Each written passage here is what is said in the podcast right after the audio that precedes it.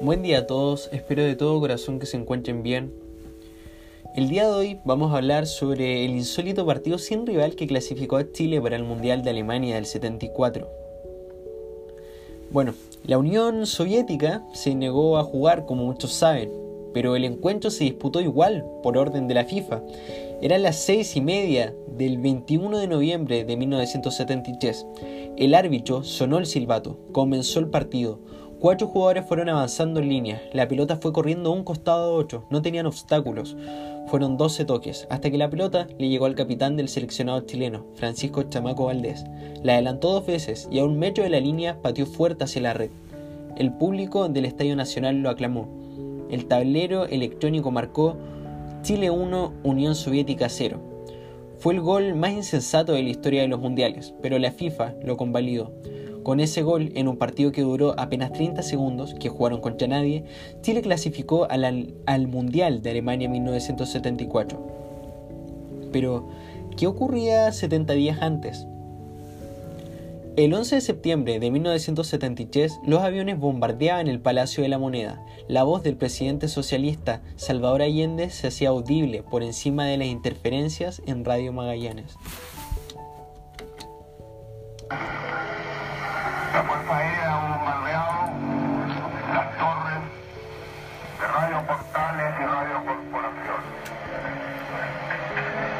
Palabras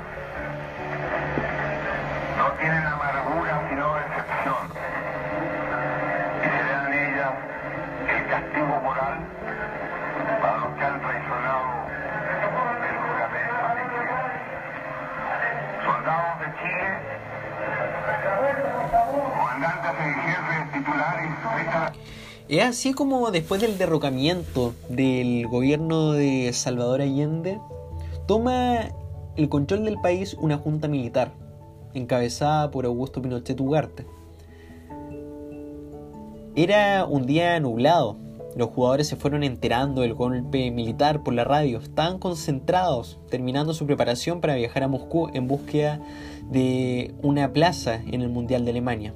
Entonces, en el Mundial solo participaban 16 equipos. Chile había llegado a las eliminatorias sudamericanas con un cambio de técnico. Luis Zorro Álamos reemplazó al alemán Rudi Gutendorf con la intención de terminar con un tiempo de confusión y desconcierto, ya que los jugadores no lo entendían. La base del Zorro Álamos eran jugadores que había dirigido en Colo Colo. El equipo chileno ese año había perdido la final de la Copa Libertadores con Independiente de Avellaneda. El golpe de Estado impactó en el ánimo del plantel. Muchos jugadores habían hecho pública su afinidad y compromiso con el gobierno de la Unidad Popular de Allende y temían represalias contra sus familiares cuando estos viajasen a Moscú. Carlos Caselli, que desde hace, hace dos meses jugaba en el Club Levante de España, era uno de ellos. La inteligencia chilena de la DINA o de la Central Nacional de Informaciones estaba detrás de cada movimiento y declaración del delantero del Levante. El viaje a la Unión Soviética en medio de una tensión diplomática con ese país suponía un riesgo para la vida del plantel, incluso recibieron amenazas para que no viajaran. Después del golpe militar, miles de chilenos asilaron en embajadas para salvar sus vidas. Ni siquiera el cuerpo diplomático extranjero estaba exento de la represión. El embajador sueco Harald Edelstad que dio asilo a 500 refugiados políticos, fue atacado a golpes por militares y policías cuando intentó evitar que sacaran de la cama a una asilada uruguaya que había sido trasladada a una clínica para una operación quirúrgica. Tenía cáncer de estómago. Finalmente, la paciente refugiada fue enviada al cuartel de investigaciones. El régimen declaró a Edelstam persona no grata y lo expulsó de Chile dos meses después.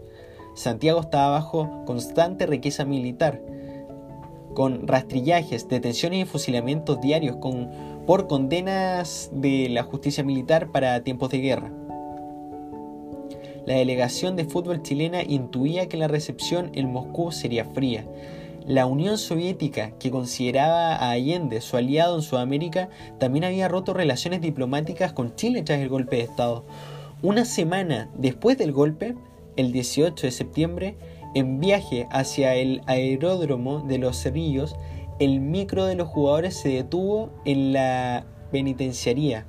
Fueron a saludar al médico del plantel, Álvaro Reyes Bazán, que había sido detenido. le dejaron una camiseta firmada. Después de una escala en México para un partido amistoso contra la selección local, que Chile ganó por 2 a 1, la delegación llegó a Moscú para disputar el partido de ida del repechaje mundialista. Habían 4, bajo, 4 grados bajo cero. El primer contrapunto surgió cuando dos jugadores fueron separados en la aduana, porque las fotos de su pasaporte no se correspondían con su fisonomía.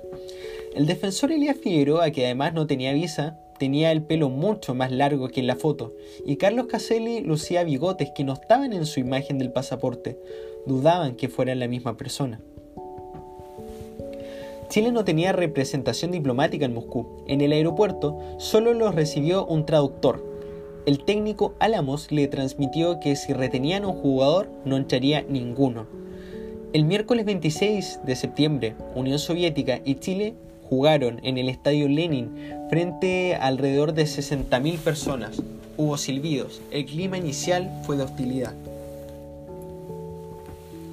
Las autoridades prohibieron el ingreso de la prensa extranjera. No se conocen registros audiovisuales del partido. Aparentemente no había sido grabado, tampoco fue transmitido por radio.